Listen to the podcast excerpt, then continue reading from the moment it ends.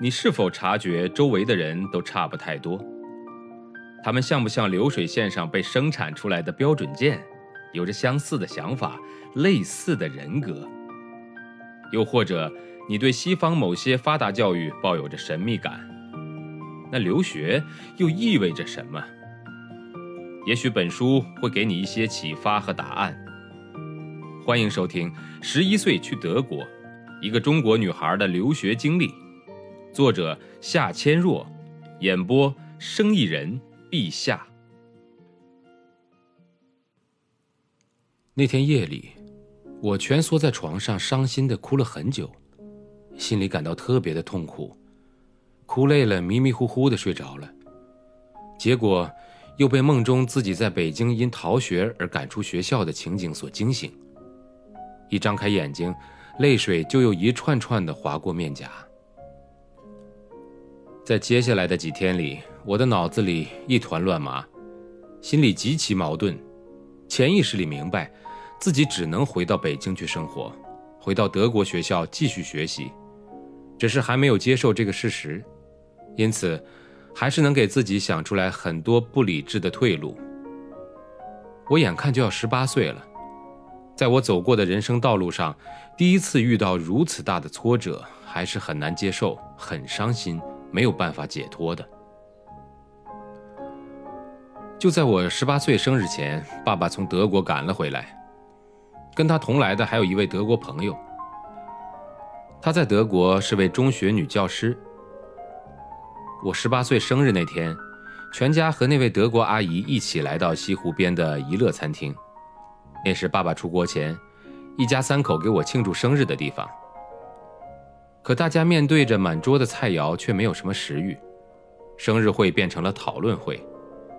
我明确地说出自己的想法：我绝对不想再回北京去，但是可以去上海或是别的城市找一份能用上德语的工作。但是爸妈极力反对，认为在不能回德国的情况下，北京的这所德国学校是我唯一的去处，一定要回到北京去。一共只剩下两年的时间了。再难也要咬牙熬过去，度过了这个难关，就能回德国上大学。德国女老师也赞成爸妈的说法，她告诉我，自己当年在中学时辍学，由于没有高中毕业文凭，处处都遇到难题。后来为了补这个文凭，她花了很久的时间在成人夜校补习。她总结出的人生经验就是，求学的过程是不能中断的。一旦中断，就需要付出双倍甚至多倍的辛苦才能补回来。他后来选择当教师，也是为了把这个道理告诉学生们。人的经历就是这样，一旦长时间离开了你旧日的故土与熟悉的生活，便很难再回到以前那个环境继续曾经的生活。北京的生活经历使我明显感到。想要轻轻松松的在两个不同的世界中跳来又跳去，实在是太难了。